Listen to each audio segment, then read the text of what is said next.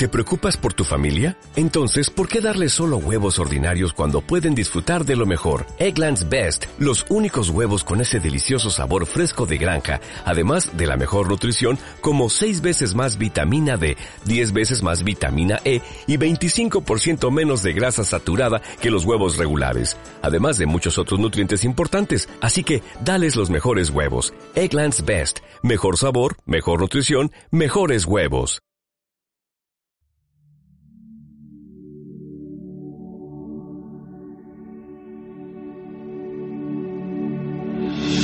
Es el podcast del Centro Cristiano Esperanza Valencia. Deseamos que tu vida sea edificada y transformada.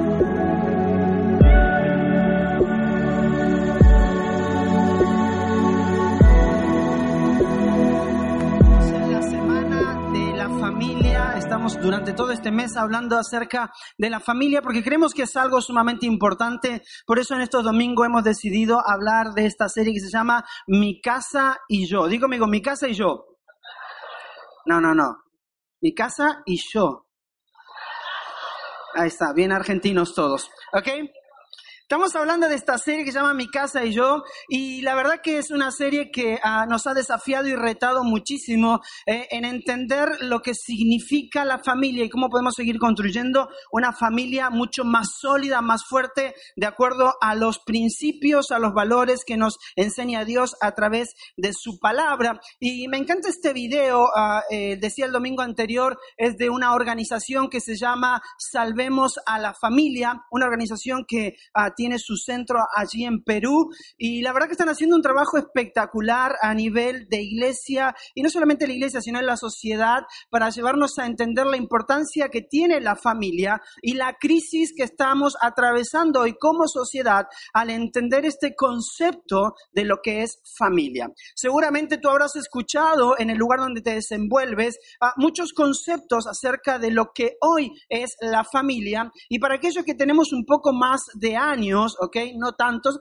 pero tenemos un poco más de años, tenemos una convicción, un valor de acuerdo a lo que es la familia, pero eso está cambiando en el mundo en el que nos movemos. Por eso es sumamente ah, interesante poder entender eh, lo que significa decidir decidir vivir nuestra vida de acuerdo al diseño original de Dios para cada uno de nosotros, para entender lo que significa la familia. Decidir es tomar una determinación definitiva sobre un asunto. O sea, cuando tú decides, estás determinándote a vivir tu vida de una manera.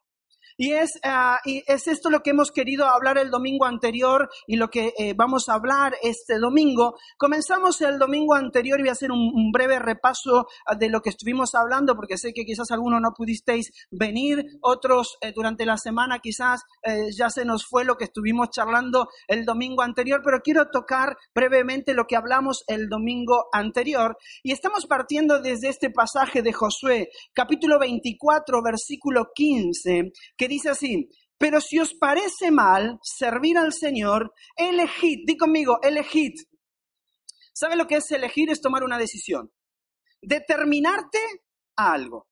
Cuando Josué le está diciendo a todo el pueblo de Israel, elegid, le está diciendo, determínate a hacer algo, para este lado o para aquel. Y sigue diciéndole, elegid vosotros mismos a quién vais a servir a los dioses que sirvieron vuestros antepasados al otro lado del río Éufrates, o a los dioses de los amorreos en cuya tierra habitáis. Y termina diciendo Josué, por mi parte, mi familia y yo serviremos al Señor. Señor, gracias porque sabemos que todo lo que podemos vivir en nuestra familia, todo, Señor, cómo nos podemos conducir, depende de esa decisión, esa determinación que tomamos cada día, como dijo Josué, de seguirte a ti y de servirte a ti. Señor, prepara nuestros corazones en esta mañana para poder recibir lo que tú tienes para cada uno de nosotros, pero que salgamos de este lugar desafiados a ponerlo en práctica en nuestra vida. En el nombre de Jesús. Amén. Mira, el domingo pasado comenzamos con el primer punto de esta serie que decía, mi casa y yo viviremos anclado a los principios de Dios. ¿Se acuerdan que estuvimos hablando de esto? Porque si yo no vivo anclado, un ancla es aquello que me permite estar firme en, en los momentos más difíciles de mi vida.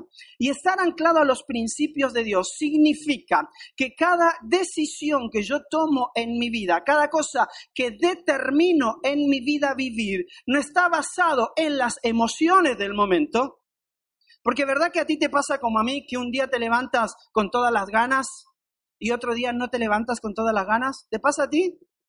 Los demás sois unos mentirosos, porque a todos les pasa lo mismo.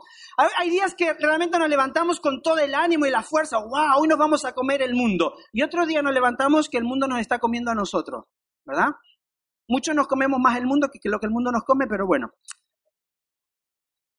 Decidimos nos determinamos a vivir de una manera. Y el determinarnos a vivir de una manera significa que lo que me lleva a tomar las decisiones, la determinación de cómo voy a vivir mi vida y por qué tomo esa decisión, no tiene que ver con las emociones del momento ni con el discurso que yo escucho en el lugar donde me encuentro, sino con lo que dice la palabra de Dios. La palabra de Dios es nuestra ancla.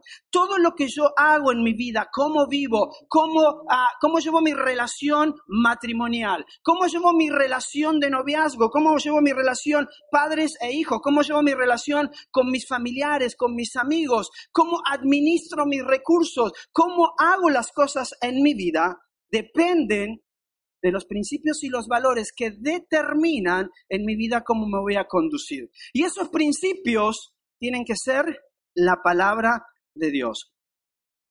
Y esto es sumamente interesante porque cuando yo no tengo un ancla que es en la palabra de Dios, yo voy a terminar decidiendo y determinando cosas en mi vida de acuerdo a lo que voy escuchando o lo que me van diciendo de lo que está a mi alrededor. Por eso es importante que tú y yo, dentro de las disciplinas espirituales que tenemos, una de ellas tiene que ser la lectura de la palabra. Yo sé que vivimos en un tiempo donde es, más fácil escuchar un, buen mensaje en YouTube, escuchar un podcast, es más fácil eh, leer una frase que a veces tomarte el tiempo de leer la palabra de Dios. ¿Verdad que sí? Nos pasa a todos, no importa la edad, tengas. Obviamente, si eres ah, más joven, quizás estás más en eso, quizás los más adultos, los más, los más grandes por ahí, quizás eh, tienen otro hábito de, lectura, de la búsqueda de Dios y le, le, dedico tiempo, pero al fin y al cabo todo nos va pasando lo mismo. Ahora, lo importante para nosotros como familia, para que realmente nuestra familia viva de acuerdo al diseño original de Dios, es basarlo en la palabra de Dios. ¿Qué dice la palabra de Dios en cómo yo como hombre trato a mi esposa, cómo tú como esposa tratas a tu esposo, cómo tú como novio o como novia debes tratar a tu novio o tu novia? El por qué hacemos lo que hacemos. Lo importante para nosotros como seguidores de Jesús y por la fe que profesamos es tener claro cuáles son sus principios para guiar nuestra vida personal, matrimonial y familiar, los cuales se basan en la Biblia. Mira, déjame leerte esta frase que leíamos el, domingo anterior. Dice, los principios de Dios aplicados a nuestra vida son nuestra ancla, los que nos mantienen firme, aferrados a Jesús en medio de las tormentas. Mira, en medio de las crisis familiares. ¿Cuántos están casados acá? ¿Casados? ¿Felizmente casados? Mira, esto, no importa si llevas 20, 20 días, Pipe, o lleves 35 o 40 años como llevan algunos matrimonios acá, hay momentos en nuestras emociones matrimoniales que no son los mejores días de nuestra vida y tú dices, hoy la verdad que me apetecería estar solo hoy la verdad que me apetecería estar sola. ¿Verdad que sí? ¿No te ha pasado? A mí me ha pasado un montón de veces. A mi esposa le pasa más. Algo hará ella, porque yo soy un ángel. Caído, me dijo mi papá, pero ángel al fin y al cabo. No podemos vivir nuestra vida en base a las emociones, sino en base a los principios de Dios. Y, eh, hablábamos el domingo anterior terminando con el ejemplo de Daniel. Lo que mantuvo a Daniel firme en el momento difícil de su vida, cuando le dijeron necesitas comer esta comida y postrarte delante de, no fue la presión de la sociedad en la que él se encontraba, que era Babilonia, sino lo mantuvo firme el conocimiento que tenía de Dios y saber lo que Dios quería de él. Nuestras familias van a ser mejores, yo lo creo. Nuestras familias van a experimentar el poder de Dios en nuestras vidas siempre y cuando nosotros vivamos los valores que rigen nuestra vida como familia. Y esto es importante si tú eres papá, que aprendas a inculcar y a enseñar a tu hijo en esos principios y valores para la hora de la toma de decisiones. Mira, las personas con convicciones claras que conocen la verdad son los que marcan la diferencia.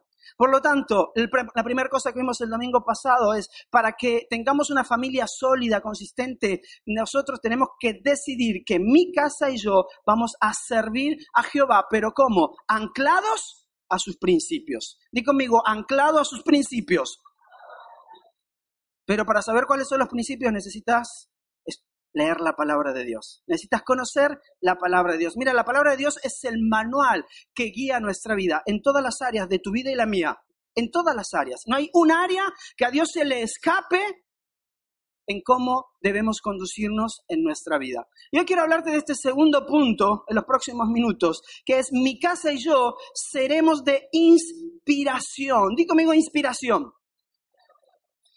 Mira, hay una gran diferencia en nuestra vida cuando hablamos de inspiración, una gran diferencia entre motivar e inspirar. Motivar es empujarte a hacer algo que tú no quieres hacer.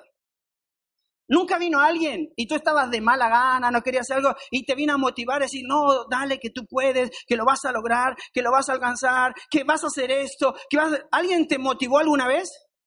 Y es bueno cuando te motivan, pero te están motivando y la motivación quiere decir empujarte a hacer algo que tú no tienes o yo no tengo ganas de hacer, pero que otro ve que es bueno para mí. ¿Ok? Me motiva a hacer algo. Entonces cuando me motiva dice, dale que tú puedes uno más y, y, y tú vas a alcanzarlo, etcétera. Échale ganas que esa chica te va a decir que sí, ¿no?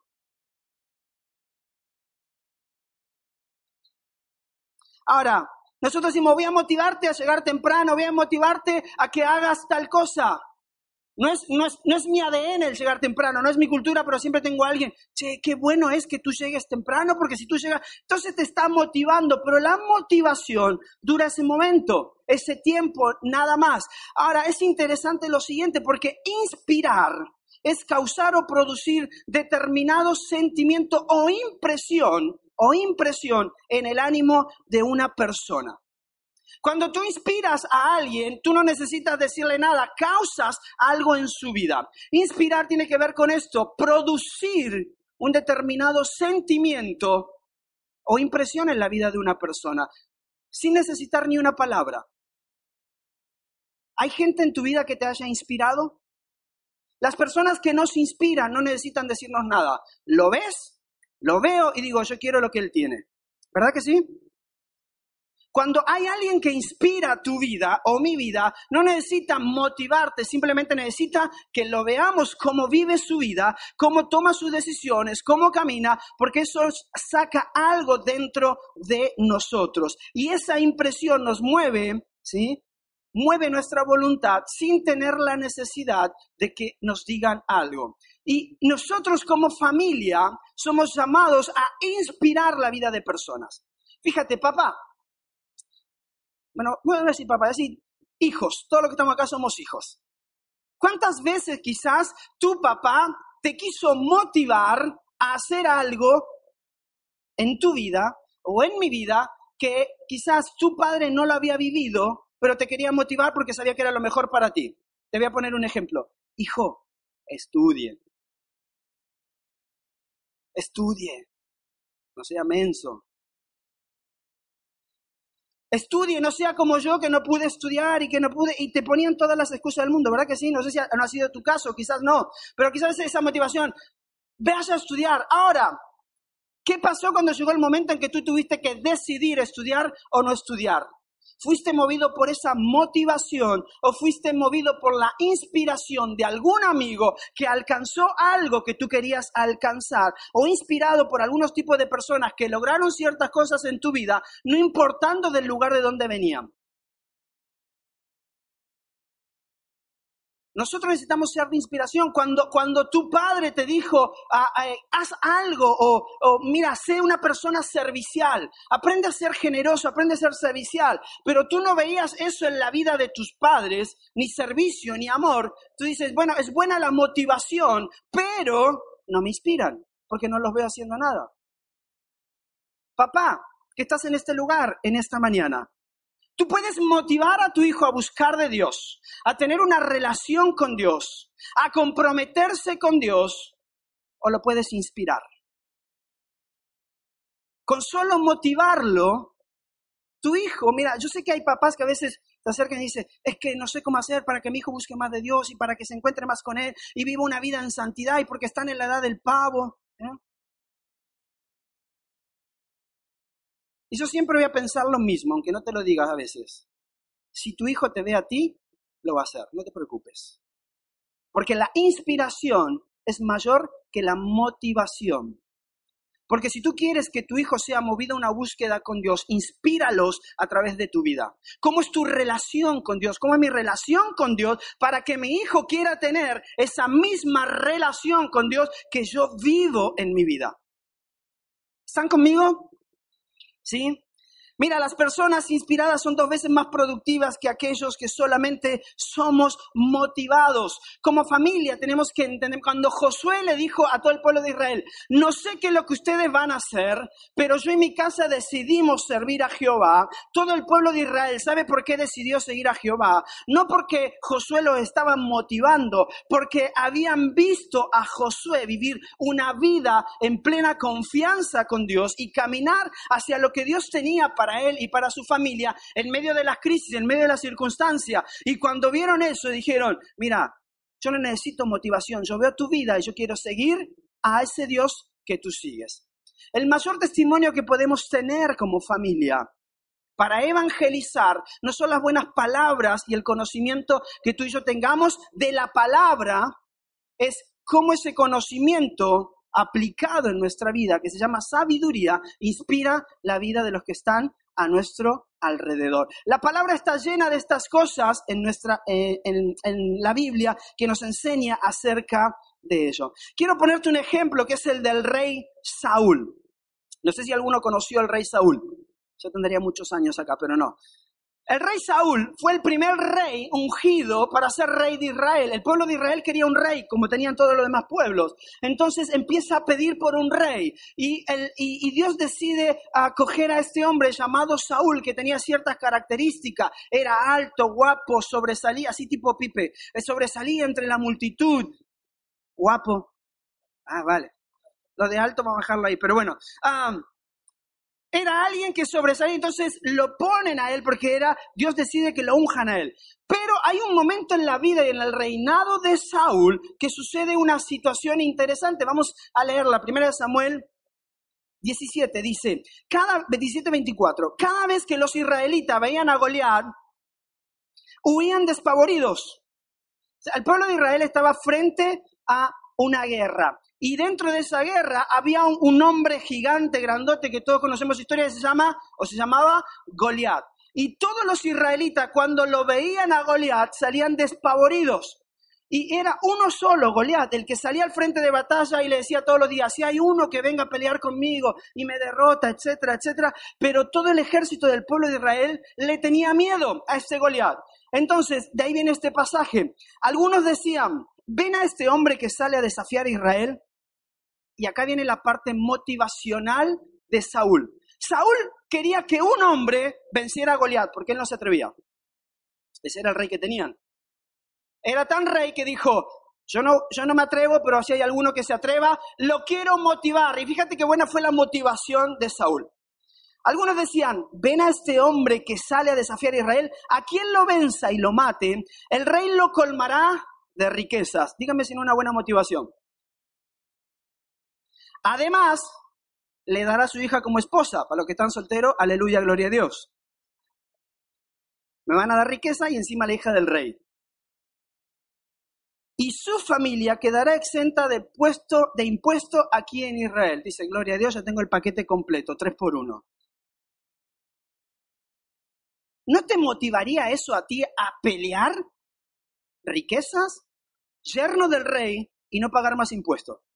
Fíjate si no era buena la motivación. Saúl no se atrevía a pelear, pero los quería motivar. Dijo, yo le voy a dar todo esto al que se atreva a vencer al gigante Goliat. ¿Y tú crees que alguno salió? Igual que tú y yo estaríamos escondidos ahí detrás de las trincheras. Qué bueno el premio, pero Goliat es demasiado grande y no lo voy a vencer. Porque la motivación no basta para mover nuestra voluntad.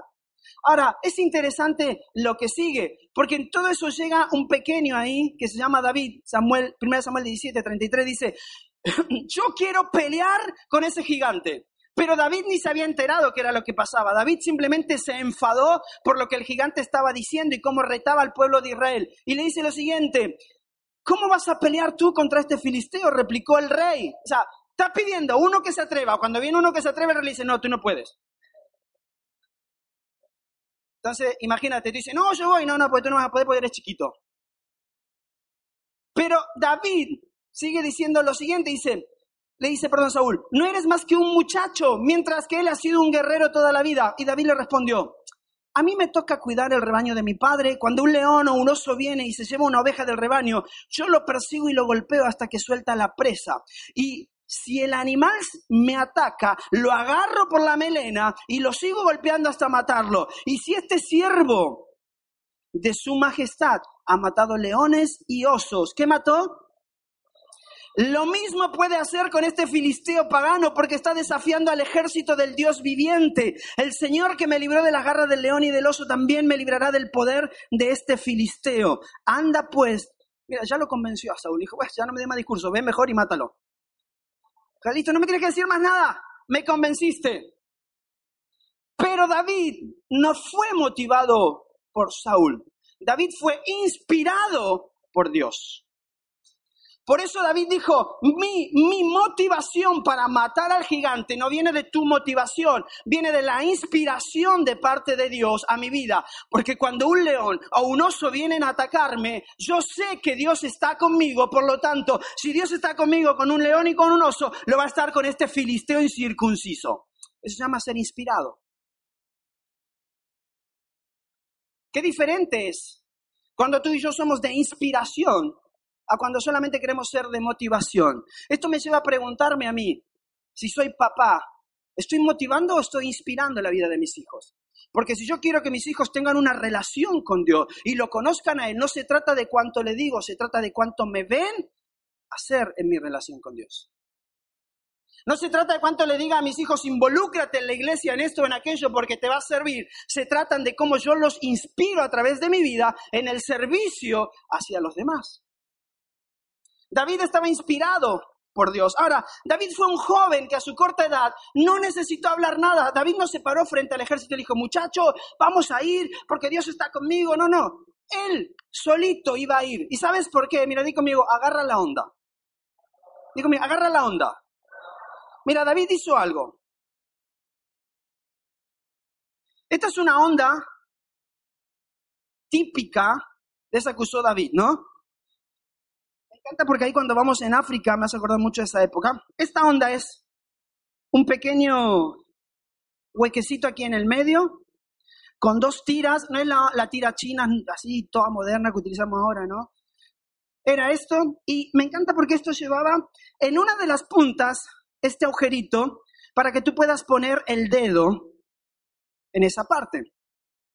Cogías la onda, le ponías la piedra Y una vez que le ponías la piedra, comenzabas a dar vuelta, ¿ok? Buscabas un blanco así como Juancito. Y una vez que lo tenías claro, soltabas. No te preocupes que estaba la bola, ¿ok? David cogió la onda. David cogió su onda y se fue, se fue a enfrentar al gigante. Fíjate lo que dice 1 Samuel 17. Y aconteció que cuando el filisteo se levantó, echó a andar para ir al encuentro de David. David se dio prisa, corrió a la línea de batalla contra el filisteo y metiendo David su mano en la bolsa, tomó de allí una piedra y la tiró con la onda e hirió al filisteo en la frente y la piedra quedó clavada en la frente y cayó sobre su rostro en tierra. David cogió la onda, lo que tenía, lo que sabía que Dios utilizaba en su vida, se encaminó al filisteo filisteo la utilizó y lo terminó matando. No movido por la motivación del rey Saúl que estaba escondido en el palacio, sino inspirado por lo que Dios hacía en su vida cuando él estaba en el campo cuidando las ovejas de su padre. Ahora, interesante lo que sigue, porque después que David agarró la onda y mató al gigante, pasa algo interesante. Dice, así venció David al filisteo con onda eso solamente para que lo entendieran el chiste, con onda y piedra, e hirió al filisteo y lo mató sin tener David espada en su mano. Entonces corrió David y se puso sobre el filisteo y tomando la espada de él y sacándola de su vaina, acá entendemos a, a los colombianos, sacándola de su vaina, lo acabó de matar y le cortó con ella la cabeza. Y cuando los filisteos vieron a su paladín muerto, huyeron. O sea, cuando David mató al filisteo, a Goliat, ¿qué hicieron todos los demás? Escaparon. Ahora, acá viene lo interesante de la inspiración. Levantándose luego los de Israel y los de Judá, gritaron y siguieron a los filisteos hasta llegar al valle y hasta las puertas de Ecrón, y cayeron los heridos de los filisteos por el camino de Saharaim hasta Gad y Ecrón. Y volvieron los hijos de Israel de seguir tras los filisteos y saquearon su campamento. Mira, me encanta David. ¿Sabes? Saúl los quiso motivar. Hagan esto y van a tener este resultado y va a ser bueno y le va a dar riqueza a mi hija y van a dejar de pagar impuestos. David lo único que hizo fue venir con la inspiración que tenía de parte de Dios. Se paró frente al filisteo, sacó su onda, lo mató, le cortó la cabeza y su inspiración movió a todo el ejército que minutos antes estaba escondido. David no necesitó decir una palabra al pueblo de Israel. David lo que dijo es, mírame a mí. Y sé inspirado a través de mi vida a desafiarte a conquistar lo que Dios tiene para ti.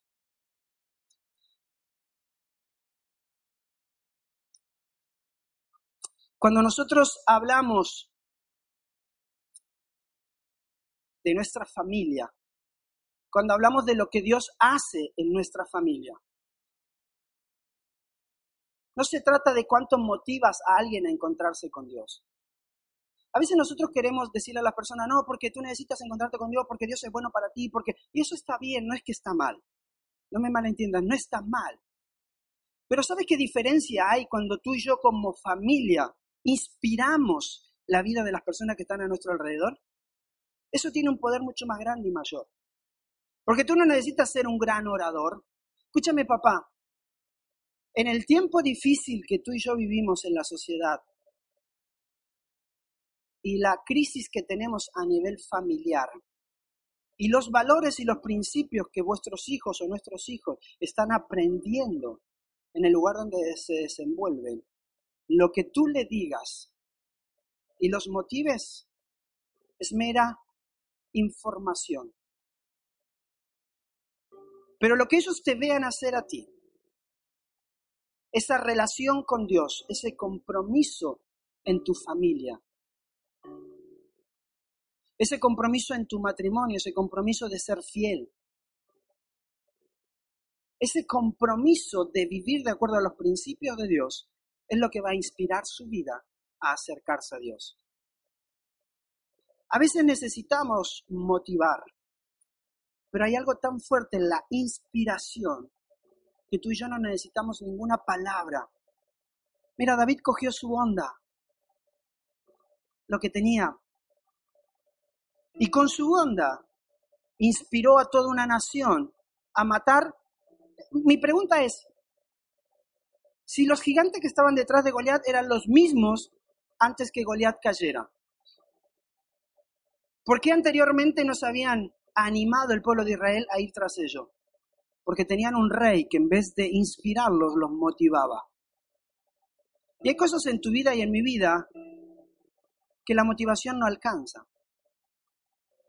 Hay cosas en la vida de tus hijos que la motivación no alcanza. Hay cosas en nuestra relación con Dios que la motivación no alcanza. Pero la inspiración, con lo que tienes en tu mano, es lo que tú y yo necesitamos y es el mejor y más grande testimonio para que otras personas conozcan de Dios. Y de eso está lleno la palabra. Te enseña a ti, mujer, y me enseña a mí como hombre, cómo ser de inspiración en la vida de las personas para que cuando otros nos vean, crean y conozcan a Dios. ¿Sabe? Somos una familia que realmente somos relevantes cuando, cuando nosotros entendemos la importancia de inspirar la vida de otros. Dice Mateo 7:28, cuando Jesús terminó de decir estas cosas, las multitudes se asombraron de su enseñanza. Y acá viene lo interesante, no es que se asombrara de la enseñanza. Dice, porque les enseñaba como quien tenía autoridad y no como los maestros de la ley. Las palabras tienen autoridad cuando son respaldadas con acciones concretas. Mira, papá, mamá, tú le puedes decir a tu hijo la importancia de buscar de Dios, pero si no lo ven en ti, no lo van a buscar jamás. Y van a llegar el momento en que tengan que tomar sus decisiones. Pero hoy, en la edad en la que están, necesitan ser inspirados por ti y por mí. Por eso cuando hoy hablábamos, o mi esposa hablaba acerca de ser intencionales en crear memorias, ser intencionales en crear momentos de una relación con Dios que marque la vida de tus hijos. Porque lo que tú y, yo vemos de los que están a nuestro alrededor, de los hijos, es el reflejo de lo que vivimos en el hogar. Porque en el hogar es donde tú y yo educamos. Ahora tú puedes decir, no, yo estoy soltero, pues es lo mismo. Mira, una de las cosas que, me encanta de Pipe y de Caro, no es que sean guapos, bueno, Caro sí, Pipe no mucho. Pero ¿sabe qué? Y se los decía en su momento, el inspirar a la vida de otros jóvenes a decir, pese a lo que viva en, en las, las circunstancias de esta vida, yo voy a llegar a mi matrimonio guardado para mi esposo o guardado para mi esposa. Eso es inspiración. Cuando tú ves a alguien que dice, a pesar de yo me baso mi vida en los, en los valores de Dios para caminar en base a eso aunque me cueste. Y esa vida inspira la vida de otras personas.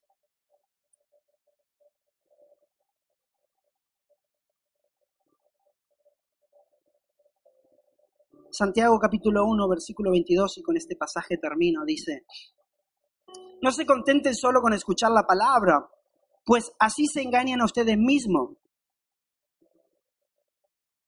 No se contenten solo con escuchar la palabra, porque si nos contentamos solo con escuchar la palabra nos engañamos a nosotros. Y sigue diciendo Santiago, llévenla a dónde?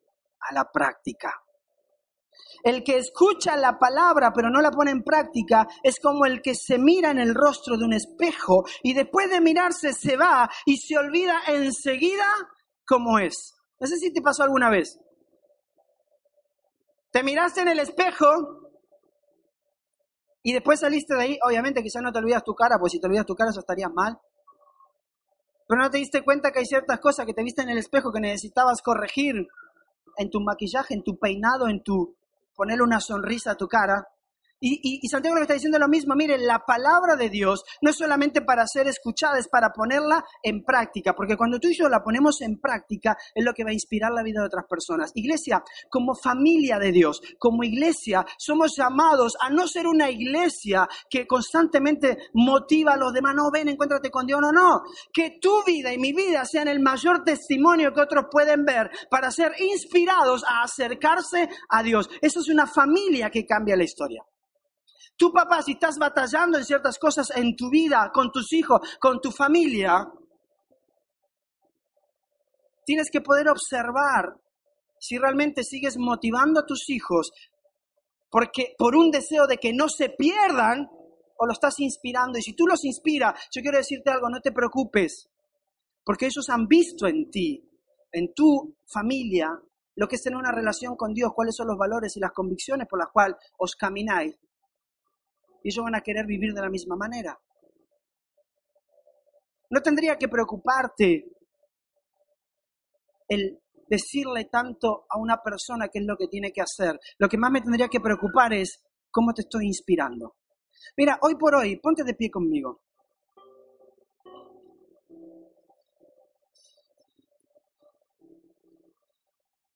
Ángel, coge la onda.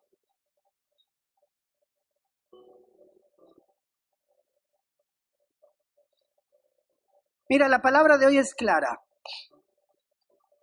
Coge la onda. Coge la onda. Dile al que está a tu lado, coge la onda. Díselo con ganas, coge la onda.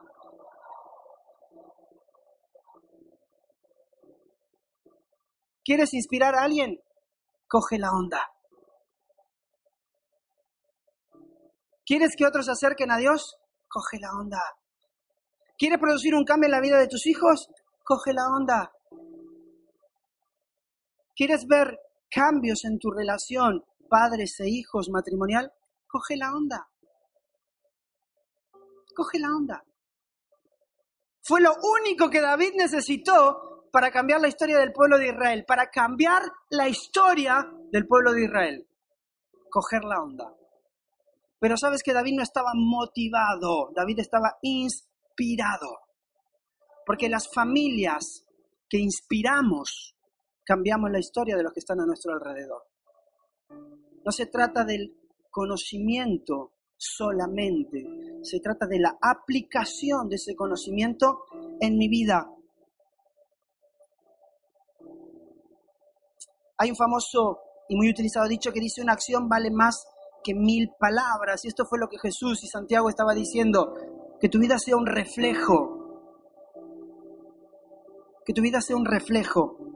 Mira, un, un señor, un tiburón, una millón, no un tiburón del mar, ¿no? Esto de, tiburones del negocio, de las, de las grandes empresas de, que tienen mucho dinero, se acerca un día y se creyó en la necesidad de decirle a, uno de los escritores eh, y humoristas eh, americanos que se llama Mark Twain, le dice lo siguiente, antes de mi muerte pienso hacer una peregrinación a Tierra Santa, es a Israel.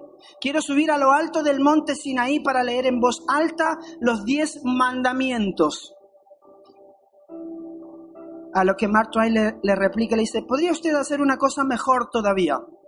Quedarse en su casa de Boston y cumplirlos.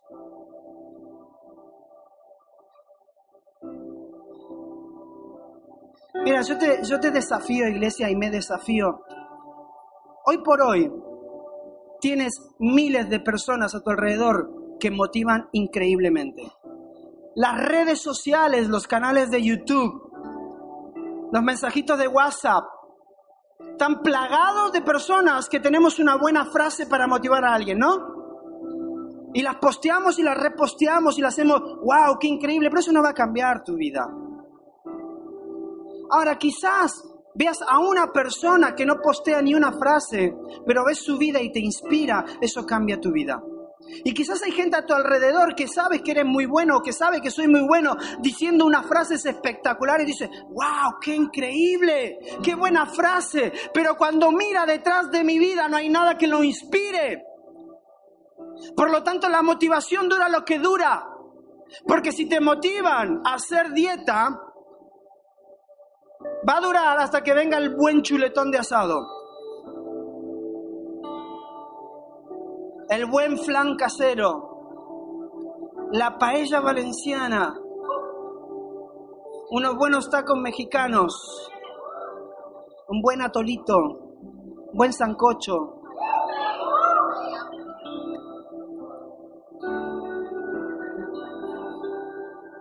La comida sí que nos inspira. Somos llamados a ser personas que inspiran, no solo que motivan. Es por ello que debemos entender que todo lo que decimos será inútil, será inútil si no se confirma con lo que hacemos. Si tú estás en este lugar y tus hijos no están en este lugar porque no se han encontrado con Dios, inspírales. No los motives a encontrarse con Dios, inspírales. Si tu esposa no está en este lugar, no la motives a encontrarse con Dios, inspírale a encontrarse con Dios. Si tu esposo no está en este lugar, no simplemente le hables de un montón de cosas, inspíralo a través de tu vida. Si tu familia no ha encontrado con Dios, porque esto no se trata de hacer una oración de fe. Ayer estaba en, un lugar con alguien y le, preguntaba de su hijo. Me dice, no, está más perdido que no sé qué y no sé cuánto. dice, pero yo lo llevo a la iglesia y no quiere hacer la oración de fe. Yo como si la oración de fe fuera un ritual para que esa persona cambie su vida. ¿Por qué mejor no coges como padre y le inspiras a tener una relación con Dios que cambie su vida porque ha cambiado la tuya, porque ha cambiado la mía? No te dejes engañar por un montón de discursos motivadores a través de las redes, de los mensajitos, de los canales de YouTube. Mira las vidas que te inspiran. Una de las mayores inspiraciones en mi vida en estos dos últimos años, y te lo compartí hace unos meses atrás, se llama Mama Salio. Un tío que no tiene una red social, un tío que apenas utiliza el WhatsApp, un tío que quizás muchos no conocen, un tío que no es famoso ni que viaja por todo el mundo, un tío que está en medio de la nada, en medio de la selva, pero que está cambiando miles de vidas y dando su mejor época, su mejor temporada para que otros conozcan de Dios. Esa es una vida que me inspira. Una vida que me inspira a evaluar qué tanto yo me entrego por los demás. Una vida que me inspira a ver qué tanto yo valoro lo que tengo en mi mano para producir un cambio en los demás. Una vida que me inspira a ser desprendido de todo lo que tengo para que otros sean bendecidos. Una vida que me inspira a dar mi recurso más allá de lo que puedo tener en mi mano o no. Una vida que inspira cambia tu vida. Porque no vas a necesitar una palabra, solamente vas a necesitar mirarte.